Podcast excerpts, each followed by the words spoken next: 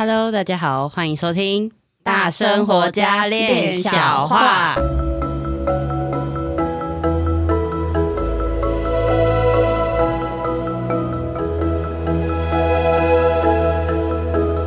我是一心弟弟，我是闫妮，我是冠玉。Hello，大家，各位各位各位，我今天要抢一下麦克风。好。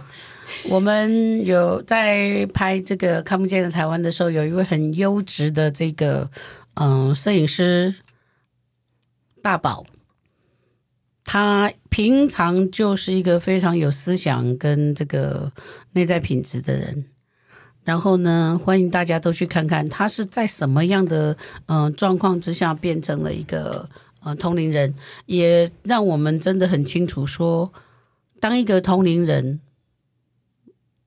不是那么难，重要的是我们平常自己具备的一个什么样的品质。呃，大宝他就是一个品质非常好的传讯人，所以呢，来降临在他身上的高龄呢，也特别的就是洁净还有光滑，嗯，那使我们嗯、呃、看不见台湾的团队感觉到与有荣焉。然后老师也在当中担任翻译官的角色，算也有陪伴大宝。就是走过，就是开启了他这个通灵的过程。对，老师把他接生下来。对对对，那我们今天就来聊一聊 老师成为这个翻译官的这个过程，然后哎，在台看不见的台湾的一些经历。我觉得翻译官这个角色很厉害。我一开始看的时候就觉得哇，很屌哎，因为我自己是宠物沟通师，然后我看的时候我就觉得。我在翻译宠物，然后呃，老师他是在翻译人的部分，我就很好奇，说在翻译的时候是绝对精准，我就觉得很有趣这件事情，我就觉得蛮蛮蛮有看头的。你因为你会，你你也会通，像我就不会通的。我想说，哎，到底在说什么？然后完全完全不懂。然后因为因为我我在就是我在里面就是都是在就是也是在旁边协助嘛，嗯、然后。呃，因为我姑姑美玲老师她在里面就是也是讲天语，然后老师就是都会在旁边翻译。对，那一开始都想说，哇，这个很很可怜。其实我就觉得，因为他们在讲的时候都会有一些身体的反应，或者是一些能量体的沉积，就是在这个部分上身体都会有一些状况。然后因为我我没有啊，我就反正我也听不懂。所以就是都是听老师讲，然后有时候很好笑的是，诶、欸，他们有时候也是会讲台语哦，结果我们还是听不懂，所以老师还是这个翻译官还是要出现一下，然后再把这个句子，可能他简单的一句话，然后用一个比较有故事性、有一个内容的方式来讲解。所以我后来发现。翻译官这件事情，他也不是单纯的翻译天语，他还要翻译人语。对，好，那我们就欢迎我们的小罐罐。Hello，，小罐罐，听言你讲到说要精准，天哪，我我打从有翻译到现在，现在我都不知道什么叫精准。我是刚开始都会想，嗯。到底我是在讲什么？我这个是讲有还是讲没有嘞？然后当事情一件一件印证的时候，我心里面想：妈呀，还好我没有胡说。可是我也没有办法要胡说或者是不胡说，因为就是得说。嗯，他没有精准这件事情。然后那个一心讲说他没有通，他不通啊，大家都不知道。我跟大家招。招认我根本就是扑通扑通，他才扑通，我是根本就是扑通扑通。不要说的很像你是大便啦，扑通扑通。可是老师说那个不精准，所以在你翻译的时候不会觉得很害怕，或者是犯错或者什么？我最好是有时间害怕。嗯，因为讯息一直来，他讯息就一直来，那个炸弹就已经在你的脑门上面，你要怕什么？就没连怕的时间都没有啊？怎么怕呢？嗯，我也好想怕哦。是可以这样的吗？我也好想怕。这是一个特别的追求。我们是在追求精准度。对对啊，因为我在解骰子的时候也是，可是有时候是就是很快速。有时候那个解法，那个让人家觉得哦，好重，好好贴近自己内心的那个声音的时候，反而是那个讯息很快速，讲话的速率也会变比较快。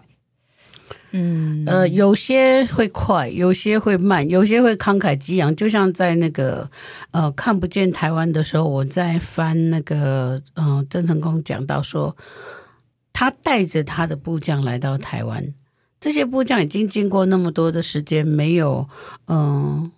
没有好好的跟金钱相处过，也没有好好的跟自己的伴侣、家人相处过，所以他们如果在财务上面犯了什么样的逾矩的事情，或者是说在对于异性上面做了什么事情的话，他说这些都是他的错。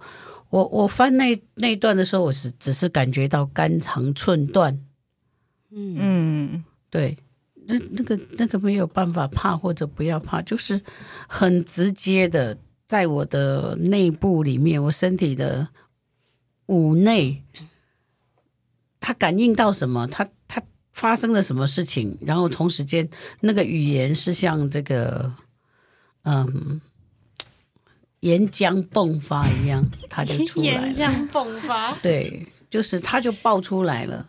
嗯、那所以呢？那一定不没有办法经过我的头脑，它经过我的头脑，这个东西就有问题。嗯，所以听起来它是像一个感受性嘛，就是比如说你可能当下是肚子痛或是什么的，这个东西哈，它是同步了，那没有一个先跟一个后，哦、因为它是同时性，同时性很高。嗯、那这个东西我有没有办法消化它？那它到底是在我的五内里面，到底是哪一个部分的消化性比较强？嗯哼，那他就会从那个地方带给我整个爆裂性的很多很多的这种去表达言语的方式，但是它不是一个思考的方式，因为根本没有办法思考。那这样透过，因为透过身体的感觉，然后去有一些爆爆发或者是一些情绪的反应，那这样子对于你的身体上是不是也是有相对性的负担，或者是要去？身就是身体的一些状状，我我想要澄清一下哈，这个社会上有一些这个呃老师教人家做身体的工作，协助别人去排毒病气或做什么什么，但是他是不临床的，他只要教，因为他认为说去摸人家这个病气就会到自己身上。我要澄清一下，嗯，确实是来自于郑成功的话。那就像那个呃，有那个为神服务的这些代言人一样，神上身跟神离开，它就是一个过场，对这个人的身体不应该造成什么。如果有造成什么，是我们自己去抓，嗯，但我抓不住啊，因为是太多事情发生了，我到底要抓住什么？如果说我身体有一些不叫做负担哦，我们是承担，就是。在有神的地方，他就有很多这种我们看不见形体的朋友。嗯嗯，就像庙的周围，它会有特别多像这样子的这些朋友。嗯，那当我们感知到他们的时候，我是没有办法，嗯，去在一个很公众的地点或时间上面去处理他们的事情，除非他这个事情是。被凸显出来是呃，在这个呃高龄他们当下是要去处理的，否则的话，我感知到这些怎么讲，我就是一个嗯、呃、渡船，嗯，把他们从 A 点渡到 B 点，那这个这个承担是什么？哎，空船跟船上有坐人，它重量一定不一样，它的吃水度一定也不一样，嗯，但很重要的是。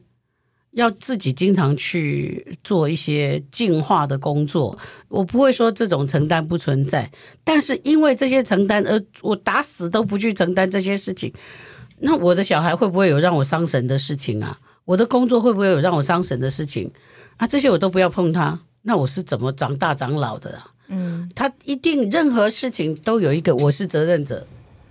嗯，对这样有有比较了解。对，那我是责任者，我对于我在我这边发我发生的事情，那是在我这个个人的这个个体上面，这个轻轻蚱蜢舟载不动的那个许多愁里面，多多少少有一天是我要去要去承担的，我去把它处理好，这些事情就过去了。那当然，在我们的学习当中，有更多的技巧。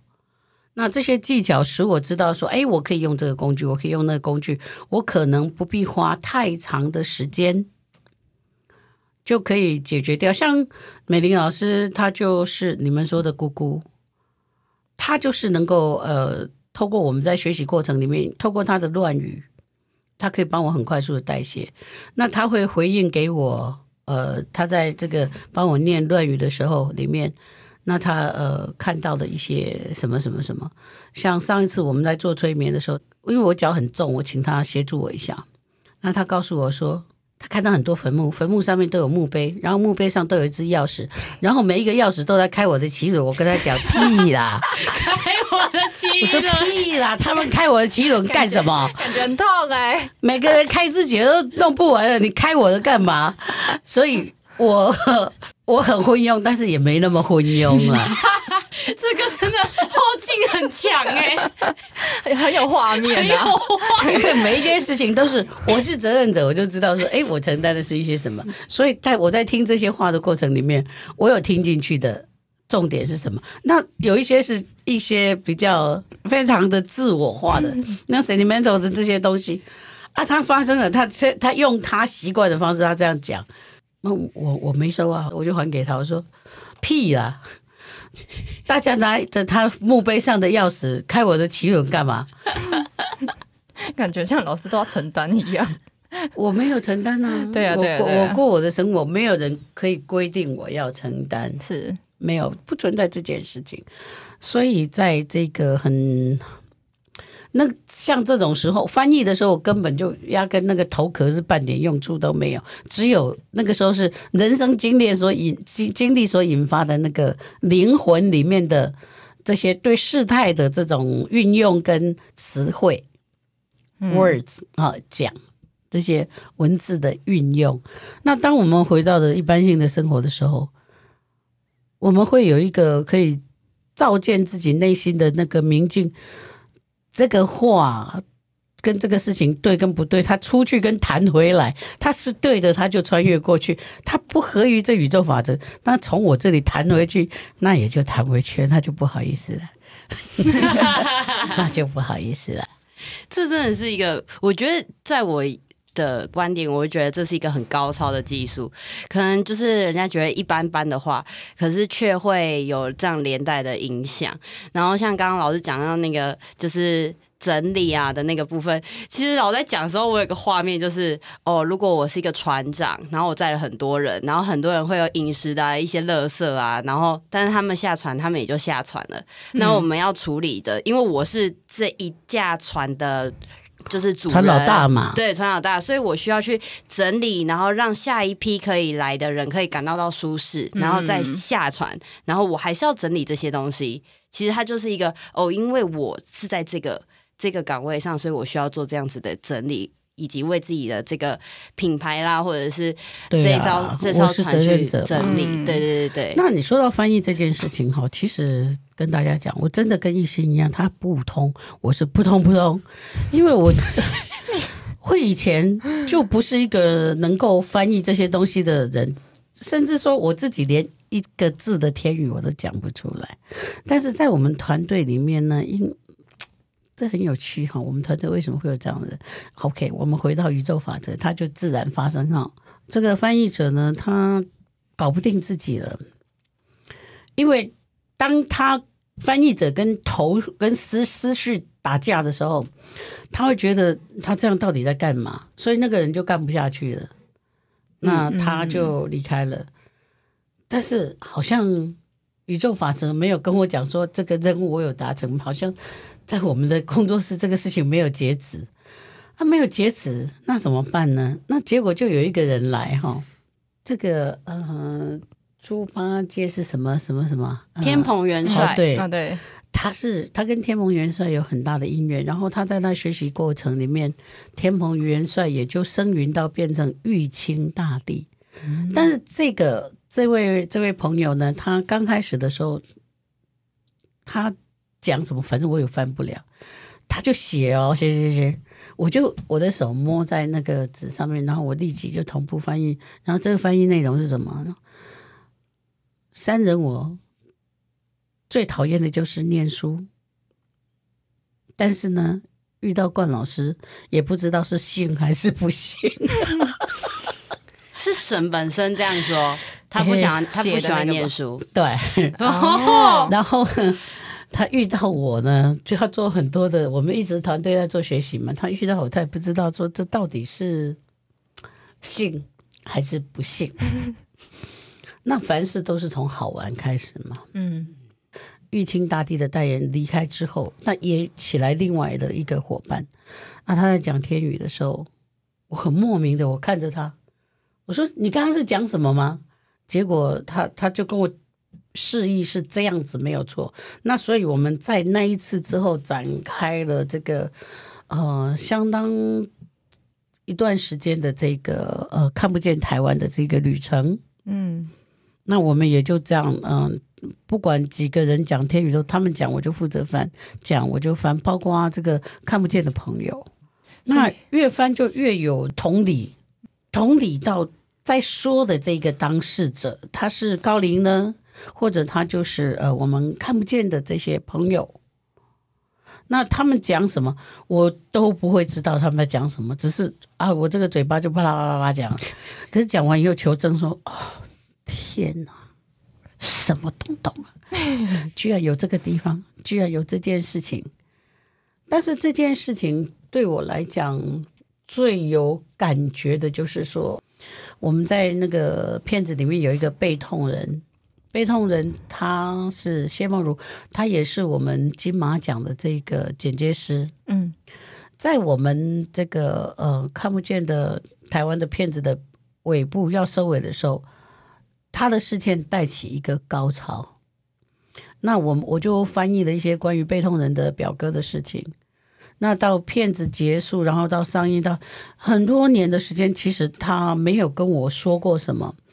然后有一次，我就很耐不住，按耐不住，我就问他说：“哎，小谢。”你表哥那个怎样怎样怎样？你你我也都没有问过你，你也没有告诉我哈啊，那个到底他那个地点什么什么？他他就悠悠的，然后就说啊，就在你你翻的，他不是说我翻，他说就在你说的那个地点。我说我没说啦，我是翻出来。他说那那个他的车子抛在公高速公路旁边，就在你说的那一段里面呢、然后我说天哪，原来。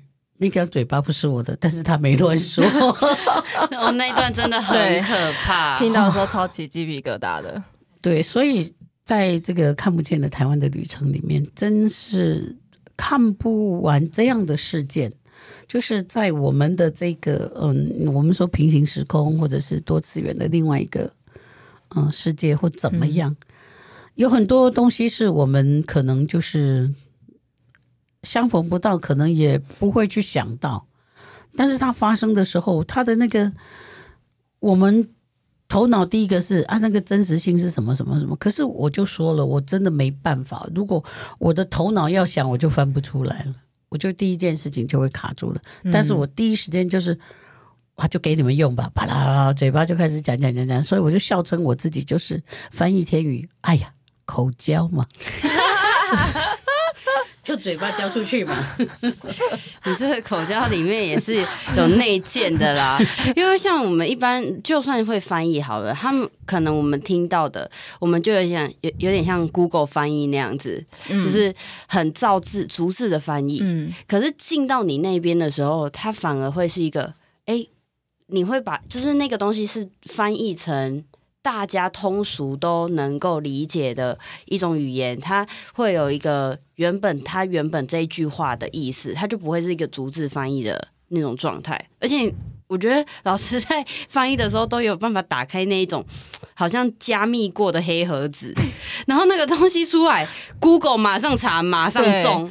我们很喜欢在老师旁边去听老师翻译，因为每次就是哎。欸我要 Google 姐，然后就 Google 每一字每一句都一样，然后连姓名都一模一样，我们真的是觉得很夸张，超扯的。这，这也就是为什么你会觉得老师翻译很神准的原因。对啊，其实在我这里是没有准不准的问题。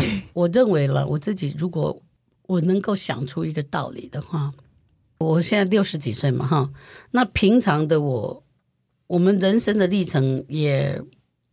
并不是说无事一身轻，就经历很多的事情。比方说，我们挑一件最容易让我们上心的事情，就是有人骂我们，或者有人不肯定我们，我们自己觉得，嗯，可是这是我们很熟的人，我们很可能，呃，会会说一句话，我们大概也不一定会跟当事者讲，我们可能跟别人 complain 的时候。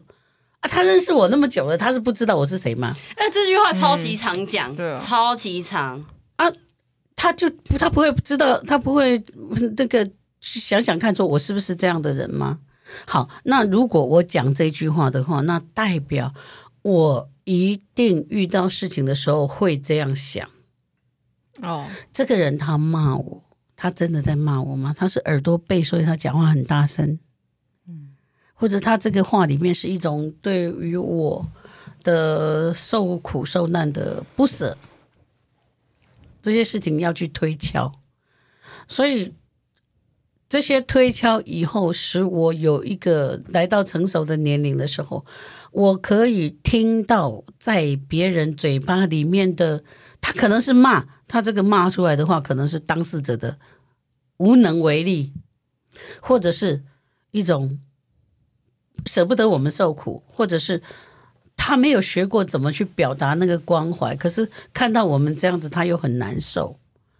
那去推敲这些事情，使我学习会去解读说，他虽然这样讲话，可是他其实是充满了好意。那与这个同理可证，有些人讲了满口的甜言蜜语，我们也会知道他在想什么。我我自己会会这样子。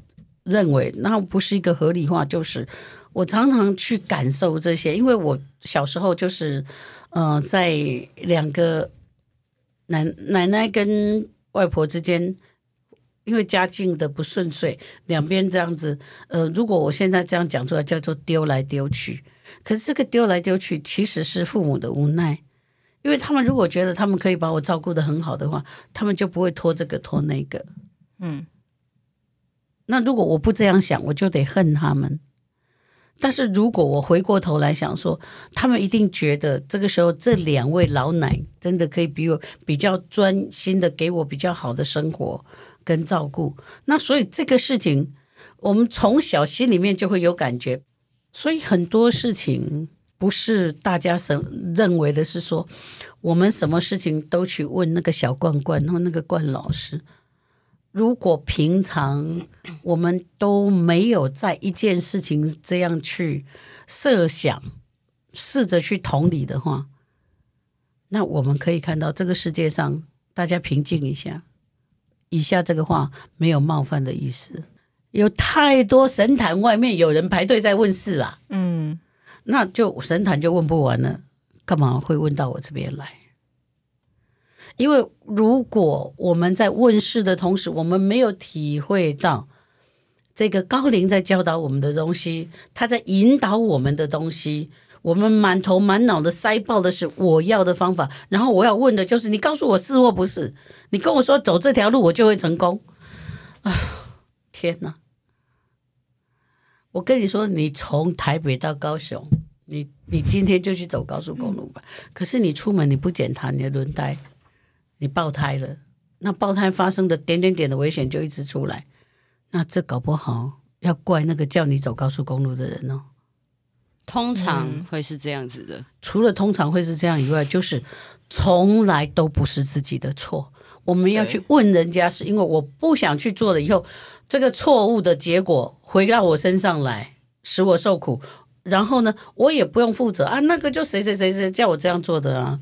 啊，郭老师这样讲啊，啊，神明这样讲啊，嗯，所以呢，碰到事情哦，先问一问自己，那我们平常有没有同理心的去想一想，那到底对方这样子他是要干什么？那他是在表达些什么？因为表达跟我们讲话的人，他很多时候其实在表达的是他自己，不见得是在替我们想办法，他在表达的就是他自己。那他既然透过我们的事件在表达他自己的时候，那我们可不可以听听看，或者试着去了解一下？那因为我常常这样做，所以当事件来临的时候，我那个爆破性的东西，啪啦啪啦啪啦啪啦，它已经是一个模式嘛。那我有高竿吗？没有，我没有高竿，我只有酒干而已，酒干。所以 听起来感觉像我，我听起来啊，就是我我觉得很像，因为这样子一直在思考，所以才会可能变成那个天选之人。对啊，我就会就觉得说，啊、其实老师是因为，如果照刚刚那样子的故事的性，就是这样子的经历来说的话，是因为老师从小经历了这些，而且你有去嗯更深入的去挖掘。其实像一般人或者是我还没去。就是也还在学习，可能大家就是受到伤害的时候，就会选择啊，为什么又骂我啊？然后有时候想一想的时候会，又会变成是，哎、我是不是在自我安慰或者自我欺骗，好让自己可以用比较舒服的心去度过这一件这个这个事件或者这个经历。然后我觉得很有趣的是，就像我们就是刚好也看到一个新闻，然后就是有那个富人。妇人看到在那个河堤边划船的阿伯，就在划船，就想说：“哦，他可能受难，所以就是报警叫消防队来。”结果后来那个阿伯自己上岸了，那消防队需要有个记录，结果那个富人就破口大骂，然后接着吃瓜群众就送了十五杯饮料给消防局，然后说那些什么不懂感恩的人，对什么什么的，然后老师看完就。跟我们探讨这个问题，然后他就说：“为什么他要送十五杯，然后写不懂感恩的人？这个到这到底为什么会有这样的心情？”然后我就，诶，其实我一开始没有觉觉得这有怎么样，我根本就也不会去往这个方向想。然后当老师这样讲的时候，我就。嗯，对呢，那他他要送就送啊，就是哦，你们辛苦了就好了，为什么还要去讲别 人怎样，所以我怎样？嗯，就是正义魔人的感觉。我我不会用正义魔人来形容他，就是回到刚才我讲的，每个人都在讲他自己。嗯，这个富人他很好心的看到这个人在这个溪流上面呃划着那个橡皮艇。它里面有一个，嗯，这个人可能有危难，我赶快去通知人家来救他。那通知人家来救他，跟他要留下这个报案记录，他有冲突到了。哎，这个时候他是不舒服的。然后那个划着橡皮艇的人，他呃，我就没怎样，你干嘛救我？对他故事也是这样，他也在说他自己的真相。那这个送饮料呢？然后他说：“那嗯、呃，那些我不知道感恩的人或怎么样，他在说的也是他在生活当中历练的一些事情。所以这些行为模式，事实上都是一种抒发，嗯，抒发自己的观点或者自己的感受，或者是他有一些能量需要挥发掉。哦，所以他嗯做了这些事情。”所以这个这个事这个事情，我们再回到刚刚一心讲的，弟弟说，啊，一般人，我我听了，每次听到这个话，我都觉得我我两边有那个大鼓这样啪打打我，因为为什么？我也是一般人呢、啊，真的 天地良心，你，你绝对不是一般人，对我们来说，我跟你们一样，都要吃喝拉撒，都要吃饭，也要上厕所，要洗澡，要睡觉。我们过的生活都一样，所以当我们对着人家讲说我们是一般人的时候，我们就是用高标在看对方。那我们用高标在看对方的时候，这里面有很多的，呃，他要付出，还有我不懂的他该懂。诶，为什么我不用懂他该懂啊？为什么？诶，为什么他被规定必须要懂？然后这件事情我不懂事嘛，所以我这样乱做。可是他应该要出来讲啊，他应该要牺牲啊。诶。而且这个不是有很奇怪吗？嗯，所以事实上，新观点，我们大家都是一般人，我们也大家都不是一般人，因为我们里面的智慧，如果一旦挖掘出来，陶冶好了，每个人都不一般。因为在人类最最早、最早、最原始的人类，是能够通达宇宙的智慧，跟天地之间是可以联系的。嗯，然后慢慢的，我们不再做自己的责任者之后啊，我们就失联啦。对啊，因为跟天地联系起来，就有好多事要做啊。那我就给他一般般的一般，所以这些事情也告诉大家，真的我也好平凡，呃，我们也都需要进步，我们也都需要去体会，而且我有多不一般呢？炮弹来了，你看我一不一般？多雷叫凶的戏，真的，发现错起来了。我我不是义和团哦，我是一整团哦，一整团打下去就一整团哦，就在那里就废了。为什么会讲说老师？我们都会用一个不平凡来看待老师，是因为其实不是说嗯特别什么样的事件，而是在老师的观念跟观点里面，你所提出来的就是会是一个比较宏观的角度。不敢，不敢，不敢，我也没那么宏观，就是 因为父母的事业不顺遂的时候，有一些人生的基本道理，他很难跟我促膝长谈。那我得跟我自己促膝长谈，哦，所以我从小就有一个习惯，因为我的伙伴都听过，我说我里面的我的灵魂带着我成长，嗯嗯，那他会跟我促膝长谈。这种情况有一种就是 it work。哎，安那一通，另外一种就是招会临摹。好，我们有看到这种招会，对啊，也是有。但是我们就先避开招会临摹这个部分，不讲，暂时这个成型魔的事情，我们就我们就放一边。啊，就是当有人骂我的时候，那因为我们当时是环境弱势嘛，从小开始。他骂我的时候，我就会坐下来想，他为什么骂我？然后他骂我的字眼是什么？然后我慢慢想想，想到说，他这样骂我，那他骂我的背后，他是不是这件事情他做得很好？如果他没有做得很好，那他骂我，第一个我就可以不必在意。是，到我年纪更大以后，我就知道说他在虚张声势，因为他自己没有做好，他去找人家麻烦，去骂人家，去纠众来。背给人家，好掩饰掉自己的问题，然后找一个地方去射飞镖。嗯、你们大家都看他就好了，不要看我。所以我心里面就越来越释怀，所以我就懂得说，哎，相对性，每件事情都有一个相对性。我要说弟弟是好人，哎，可是很多事情是要经过比较。弟弟你好人，那大概我是坏人吧，才会知道你是好人。不过我们两个人坐对对面啊，对，你是好人，嗯、那我一定是坏人，不然怎么比较？嗯。好，按、啊、美的观念，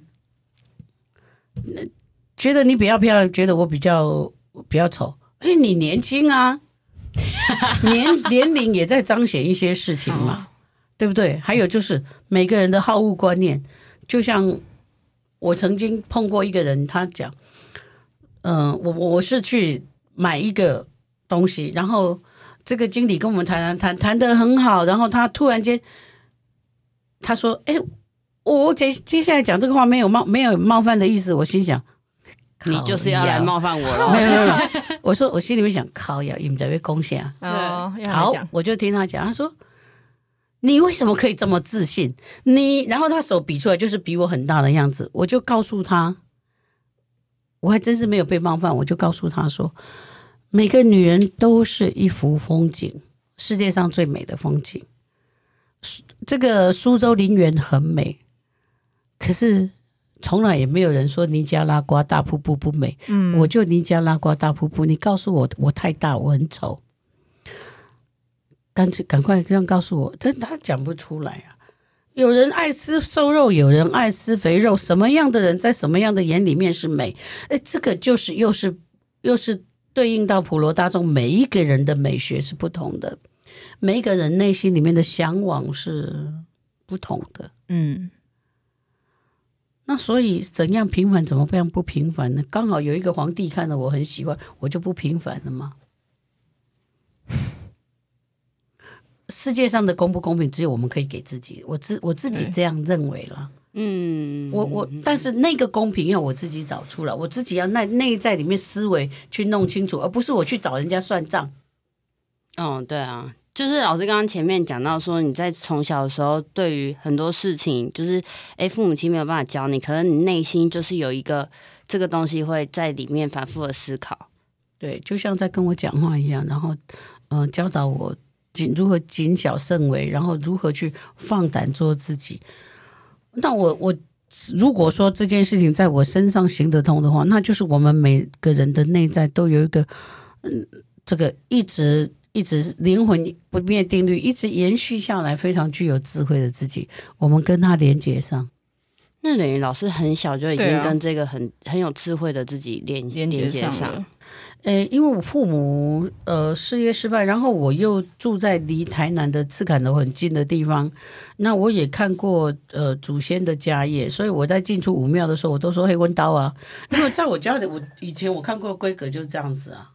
哦，所以我我觉得我看到这些东西都非常的正常。啊，那所以我。即使我跟我自己内在的连接，我也觉得它很正常。那如果它很正常，它就没有办法走火入魔，它就没有办法不正常。嗯，那如果是这样讲下来的话，是不是其实到后期的这一个发掘，就是开启了跟这些诸，就是天蓬元帅啊，跟这些神的连接，其实也是也是有一点点相关性。我相信是这样子。呃，我我我觉得是因为我就像一个小学生，在他们看起来是好像我协助他们，其实他们是一路看着我从小朋友一直到老年、中老年这样子慢慢一路一步过来，然后他们觉得说，呃，可能跟他们有这种相关联，然后有这种熟悉度，然后有这样思想成熟成熟度的话，那一定有很多很高超的人才，但他们没有去找他。这个高超人才而找的我，不是因为我高超，不是因为我不平凡，而是我对这些事情比较熟悉度比较平凡，然后比较能够接受。那与内在连结非常深的小罐罐，在后续又发生了些什么呢？我们下集继续，拜拜。